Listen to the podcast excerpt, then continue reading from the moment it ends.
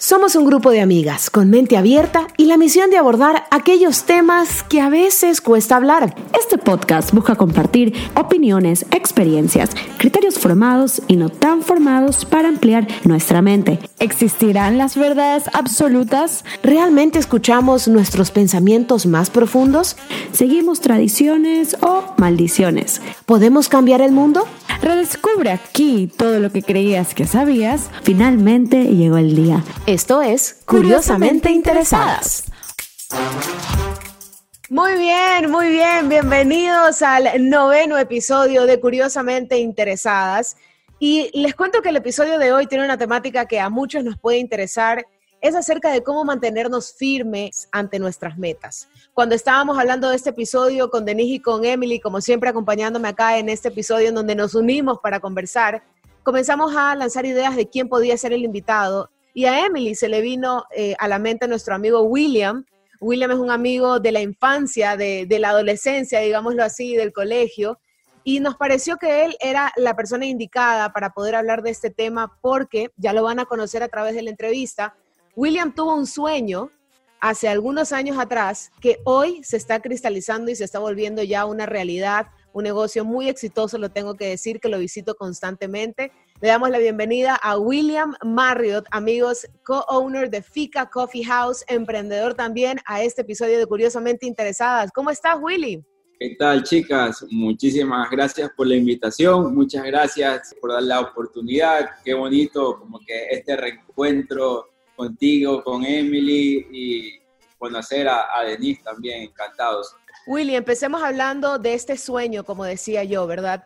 Hace algunos años atrás, y recuerdo claramente esto, eh, tú tuiteabas eh, a través de tu cuenta personal que no sabías cómo, pero que ibas a abrir una cafetería. Y tú lo decretaste, lo lanzaste al universo a través de un tweet. Dime cómo, primero, ¿cómo entró ese bichito a ti? ¿Por qué una cafetería? ¿Cómo es que se da esta idea en primera instancia? Correcto. Eh, hace un, aproximadamente unos dos, tres años eh, tuve la oportunidad de viajar por una beca a China. Entonces eh, estuve siete meses estudiando y la única cosa parecida a, a digamos, a mi gastronomía era una cafetería. Entonces, yo en ese entonces no sabía nada de café, no sabía eh, la ciencia que había, la técnica que había detrás del café. Es más, era de esos consumidores que prefería el café con leche o, que se pueda como que disolver el café y por último ni siquiera sentirlo. Estando allá fue que me envolvió esta cultura, este ambiente, eh, esta escenografía que había dentro de las cafeterías y lo bonito que se pasaba. Entonces, eh, una vez que regresé a Ecuador, vine con esa idea de, querer emprender algo parecido, un lugar en donde no fuese algo ajetreado, pero al mismo tiempo que sea algo que yo pueda conectar con las personas. O sea, algo me gusta y me enamora estar ahí. A diferencia de un restaurante en el que se tiene que constituir una cocina masiva, lo mío era una idea un poco más de, dinamismo, como que entra, sale, poder conectar, poder conversar, poder estar tomando un café y al mismo tiempo hacer oficina. Era un, era un sueño que llegué al país y dije, bueno, vamos a, a, tratar de intentar, pero teníamos que darle pies. Invité a mi hermana, que ella es co-owner o socia también. La otra owner, así es. Y le planteé la, la opción de entrar ahí vendiendo batidos o shakes de proteína, pero con el fin de tener esa experiencia a la hora de brindar un servicio. Empezamos por ahí y por el otro lado empecé, digamos, como que la parte eh, de preparación, que fue de entrar a cursos de barismo, enterarme, de conocer el, el, mundo detrás de, del café, que es amplio, que es extenso. Empecé a, a, a tener mucho más eh, respeto y curiosidad por este mundo del café y y así fue como que se fue dando poco a poco. ¡Wow! ¡Qué increíble historia! Yo tengo una pregunta para ti. Eh, yo siento que cuando nosotros tenemos un negocio, queremos crear algo, tenemos como esta hambre de querer construir algo nuestro y tenemos todo este caminar que hacer para llegar a, a, este sueño. ¿Qué es la enseñanza más importante que te dejó este proceso de transformación que tuviste que darle a tu idea de negocio para seguir tu sueño de tener un emprendimiento que sea próspero? Correcto, la enseñanza eh, básicamente fue la perseverancia que iba a requerir mucho más allá de la parte bonita del que puede sonar. Es verdad, es, es ser perseverante, pero es sostener tu sueño cuando las personas te cierran la puerta, cuando las personas te ponen peros, cuando eh, la cosa se ve complicada ya, eh, digamos, por cosas externas, una pandemia. Por así iba a decir yo, una pandemia, por ejemplo. Exacto, entonces son cosas que uno igualmente dice, ok, voy a ser perseverante, pero no sabe en realidad de lo que, que puede pasar. Total. Eso a mí me ayudó y eso fue una de las enseñanzas que yo rescato y cada vez que tengo la oportunidad de hablar con un cliente y me presenta que está en la misma situación que yo estuve hace dos años, lo que yo siempre le, digo es que por más difícil que se vea o se ponga la cosa, uno no puede renunciar a su sueño. La enseñanza más clara que tengo es la perseverancia. Totalmente de acuerdo contigo. Y siento que muchas veces no hablamos de la parte, digamos, la parte fea de lo que tienes que hacer para llegar a tu sueño. Simplemente lo que las personas más ven es lo que ya está, que es tu negocio, tu emprendimiento, pero nunca conversamos cómo llegamos hasta ahí y las partes difíciles de llegar ahí. Claro, y, sabes que quiero agregar a eso, eh, Denise, y perdona a Willy que me meta, pero es que realmente esta historia em, yo la he conversado con él antes y me encanta, por eso creo que inspira tanto. Eh, Willy empezó con esta idea de una cafetería, pero bien lo dijo ahora, o sea, realmente comenzó a agarrar experiencia en otro ámbito que no era el que él realmente se quería centrar. Y recuerdo que tú me contabas hace algún tiempo que tú te sentías millonario si hacías ese día 20 dólares, o sea, que para ti era lo más increíble. Eh, estabas en un negocio que, bueno, no se podría definir como próspero si hablamos económicamente, pero a pesar de todo eso, no te detuviste, decías, esto es lo que quiero hacer y continuabas. Cuéntanos un poco todas esas también caídas, porque creo que de ahí es donde uno se levanta más fuerte. Totalmente. Eh, hace poco estaba conversando con mis chicos y estaba recordando, porque vi imágenes del antiguo bar. Y yo decía como que, wow, no puedo creerlo porque hace... El cambio. Estaba en un lugar en donde incluso yo tenía reuniones familiares, reuniones con mis amigos, eh, habían inauguraciones, etcétera, y yo no iba y solamente hacía 5 dólares en esa noche, en ese día, o sea, era una cosa de que estaba tan comprometido y tan metido en el sueño de que así yo hacía, como tú bien lo decías, 20 dólares diarios, yo estaba feliz, estaba completo no podía aflojar ese, ese, ese, sueño. Tenía que quedarme ahí, así esté comiéndome el, el paisaje. Es más, en, en, ese tiempo de que no se vendía nada, igualmente estaba soñando. Y de una forma, en ese entonces, eh, la señora que me acompañaba, Lidia, yo le transmitía todo lo que yo quería. O sea, ella un poco más y que se, se, se sentaba a escuchar todas las ideas que yo tenía. Y como tú lo dices, o sea, habían días que hacía 20 dólares como días que hacía 4 dólares, 3 dólares. Nunca me llegó a desmotivar eso. Se ponía... de enseñanza. Anímicamente como que, eh, ah, bueno, sí, es verdad, pero siempre estaba como que con esa meta de, de cuando viniera la oportunidad iba a sacarle el mayor provecho y hablábamos de un lugar como tú le dices, no era próspero, era bastante informal, pero la enseñanza era lo que me importaba. Entonces ya le di un peso a lo que yo quería aprender para luego utilizarlo a que la parte monetaria que era, ok, si esto no me está resultando, no le voy a dedicar más tiempo y lo voy a dejar acabando ahí y me voy a lo seguro, que es trabajar en una oficina, en un horario estipulado y solamente moverme bajo la mentalidad y los objetivos que me estén proponiendo. Ya, y me gustaría preguntarte, porque estoy segura de que muchos de los que están escuchando también tienen ganas de emprender y quizás con tu favor y tu experiencia les puedas ayudar a no caer en esos errores que son tan comunes cuando uno empieza la parte de la aventura del aprendimiento. ¿Cuáles son esos pasos para poder consolidar un lugar como FICA? En pocas palabras, ¿cuáles serían ese paso a paso para poder empezar a consolidar ese sueño tipo emprendimiento? Ok, el primer paso que dimos nosotros fue buscar asesoría en cuanto a la parte de la imagen. ¿Por qué? Porque no queríamos presentarnos como algo improvisado, de que cogimos una palabra, poníamos un logo nosotros mismos hecho en Word. No, entonces empezamos a, a, a estipularnos tiempos de ahorro para eso invertirlo en esto y crear algo que pueda funcionar no a corto plazo, sino a mediano y largo plazo, porque la primera impresión es la que vale. Entonces dijimos, ok, va por ahí.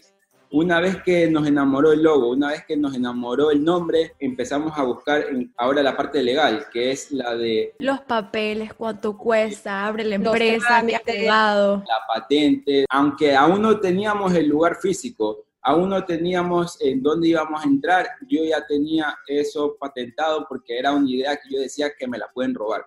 Siguiente era la presentación de los vasos, el concepto, una vez que ya teníamos todo eso armado, creamos una especie de, proyecto, una presentación con la cual nosotros íbamos a tocar las puertas a los centros comerciales y mostrarles nuestra idea. Que la mayoría de las personas a las que fuimos y hablamos les enamoraba el lugar, les enamoraba eh, todo lo que nosotros estábamos mostrando, la historia, los colores, el logo, todo. Pero nos decían que necesitaban que sea un negocio ya consolidado, que ya tenga experiencia, que ya esté en el mercado, que pueda aportar al centro comercial y no se querían atrever a apostar por un proyecto que aún no tenían idea de cuánto se podría, digamos, como que cuantificar para el aporte. Ah, entendíamos el por qué no nos aceptaban, pero también decíamos, en algún rato alguien sí se va a atrever. Entonces, mientras que nos decían que no, por un lado, nosotros seguíamos trabajando en nuestra marca. Una vez que ya nos dieron el sí, ya fue que empezamos a trabajar. Mi otro consejo, aparte de que es de patentar tu idea, aparte de tener el concepto claro, es que una vez que ya eh, te entré en el lugar, estar preparado, porque tú crees que te va a sobrar el tiempo, pero no. Hay que estar recordando que vivimos en un país no es un país, es un mundo en donde todo es rápido, en donde eh, cada segundo vale. Para todos los chicos que nos están escuchando, prepararse antes de que suceda. Preparar todo lo que puedan, porque igualmente siempre va a faltar algo, pero estén preparados en lo máximo que ustedes puedan y van a ganar, digamos, como que ese tiempo a su favor. Y hablemos también, Willy, de la importancia de tener personas que se alineen a lo que tú estás soñando y a esa meta, porque verdaderamente es como lo decía Denise hace un ratito, la gente ve y en este momento la gente va a Fica y ve este proyecto ya consolidado, pero no se imaginan todo el proceso que hubo detrás. Y, creo que algo que aporta no es solamente eh, tu sueño y que estés firme en él, sino que tengas personas a tu alrededor que también están alineados con esto. Tú mencionabas, eh, dejabas de ir a reuniones de amigos, que incluso a veces no podías eh, verte con tu enamorada, soon to be wife, por cierto, porque William ya pronto va a ser también esposo ahora. Pero cuéntanos un poco de esa parte, ¿no? De la importancia de tener familia, de tener a tu enamorada, personas que entendían y comprendían el sacrificio que tú tenías que hacer para poder llegar al punto en donde estás ahora. Por supuesto, eh, y es clave, yo lo diría que es casi que el 90%, rodearte de personas que te estén alentando a seguir tus sueños, a que te den alas y no te las corten, es definitivamente una de las partes cruciales. Y hablando de mi experiencia, me ayudó bastante porque no era solamente que yo estaba expresando lo que yo quería y mis sueños y era lo que hablaba, sino también lo demostraba. Entonces, digamos que mis acciones acompañaban mis palabras en algún rato de que llegaba a haber conflicto, porque eh, es inevitable también que, empiecen a haber estos roces, porque empiezo a faltar a compromisos, empiezo a llegar tarde a ciertas otras cosas. Entonces, es verdad, o sea, eso no, no va a dejar de pasar, pero si uno transmite ese sueño y también le comunica a la otra persona qué es lo que uno quiere, también la otra persona no es que va a ponerse en contra de eso, sino que va a poder apoyarte y poder, ok, te vamos a poder ver en qué te podemos asistir, etcétera. No solamente mis padres, sino mi enamorada, eh, mi hermana que me escuchó y también me dijo, ok, yo, yo apoyo, yo entro también contigo, dime qué necesitas, dime qué hace falta. Entonces ya empezó a, a ver, digamos, como que más personas creyendo en algo que aún no salía de nuestra mente, o sea, no salía ni siquiera de nuestra cabeza. Y ahora que ya estás como llegando a esta cúspide, o al menos ya tienes un camino más labrado, ¿qué es lo que más estás disfrutando de esta aventura del emprendimiento? Disfruto la parte de poder ser agradecido por lo que tengo, o sea, porque cada vez que yo vengo al local, más me sucede cuando lo cierro, más que cuando llego. Cuando lo cierro, apagan las luces, veo cómo, no sé, o sea, es una locura ver cómo estoy en un lugar en donde hace dos años las personas me decían que te falta experiencia, te falta que tengas clientes, mercado, algo que tú puedas aportar. O sea, cada vez que apago las luces y cierro el local, me voy con, una sensación de agradecimiento porque hay personas que ya empiezan a, venir cada vez más frecuentes, empiezan a conocernos más, empiezan a, querer saber más de nosotros. Y, y, es algo que no sabría cómo decírtelo, es una sensación de agradecimiento profundo. Y trato de decírselos a mis chicos y les he contado la historia de cómo empezamos para que ellos también se sientan parte de un proceso. Están uniéndose a la segunda página de algo que están siguiéndose escribiendo y es algo que les quiero transmitir. Entonces quiero que exista esta especie de, transmisión emocional para que sirva de, de motor y que eso sea lo que esté moviendo FICA por dentro y no la parte mecánica de entra pedido, sale orden. ¿Qué consejo tú le darías a alguien que puso su corazón y su alma en un proyecto y no le funcionó? Principalmente cuando uno le pone mucho corazón, le pone mucho empeño, muy difícil se puede ir con las manos vacías. Aunque no resulte, no se puede ir con las manos vacías. Siempre va a haber una enseñanza y algo en lo que pueda aportar para la siguiente idea. Eh, esta cafetería no fue, eh, digamos, como que la primera idea que yo, que yo quise emprender. Tengo algunas otras cositas en las que he intentado y, no me ha ido tan bien. Entonces, es solamente de esperar el momento, seguirle fiel a, a lo que uno propone, expresarlo, porque una vez que uno ya lo manifiesta, ya empieza a, al cerebro Sentirlo exactamente a favor tuyo y, empiezas a decirlo, ok, acabaste de decirlo, existe un compromiso social y, e interno con, contigo mismo. Entonces, ok, vamos a seguir, no te rindas, esto es de seguir adelante. Entonces, muy difícil, muy difícil se van a ir con las manos vacías, aunque crean que lo han perdido todo, aunque crean que perdieron. Yo creo que ya estamos eh, por cerrar el episodio, chicas, por el tiempo. No sé si alguna tenga otra pregunta. Tengo un mensaje más que una pregunta. Todavía hay más preguntas. dos, dos. Seguimos. Está demasiado interesante. La gente quiere seguir emprendiendo. A pesar de que estamos pasando un año difícil, pues hay que seguir echándole ganas, ganas, ganas, ganas. y seguir adelante, definitivamente. Una caída, pues pueden ser dos, tres, cuatro. Reinventar. Encuentres tu éxito. Y aquí va mi mensaje. Y es decirle a las personas que existen diferentes tipos de éxito. Para algunas personas será la parte material, económica. Para para, otra, para otras personas serán la parte del conocimiento, para algunos incluso serán la de los sentimientos. En fin, el éxito se define para cada persona de una manera muy personal. Sin embargo, para alcanzarlo siempre es importante mantenerse firme, firme en llegar a esa meta que tenemos. Sabemos que no es fácil, pero de eso se trata la vida. Me encanta, me encanta esa reflexión y la verdad es que yo también les quiero decir que muchas veces nos va a tocar reinventarnos, muchas veces no nos va a salir a la primera o a la segunda, a la tercera.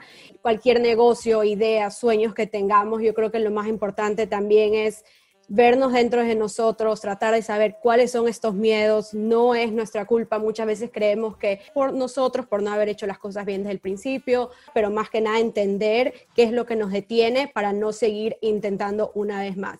Y al mismo tiempo también darnos cuenta cuando nos estamos exigiendo de más y saber que también debemos darle un, un espacio a nuestra mente, a nuestro cuerpo para que también puedan descansar y no simplemente llegar a esta meta o a este sueño, porque muchas veces por tratar de llegar donde queremos llegar no nos damos cuenta de todo este caminar que lo estamos perdiendo por no ponerle atención. Me encanta. Veo que se han quedado súper inspiradas, ya emprendedoras todas también acá en este episodio vamos a salir y espero que eso hayamos transmitido también a todos ustedes que están escuchando este podcast.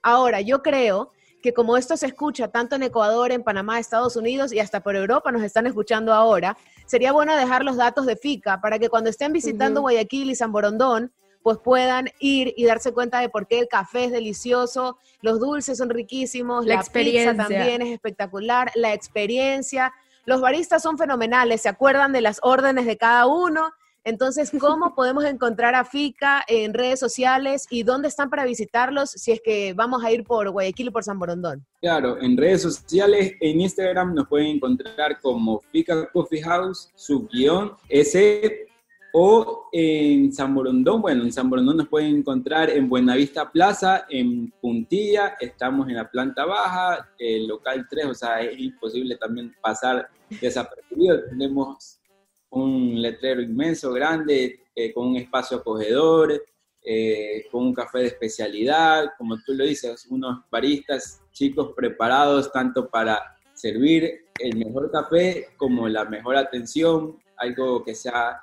acogedor, familiar, eh, de amistad, eso. Hasta pet friendly. son pet friendly, ¿verdad?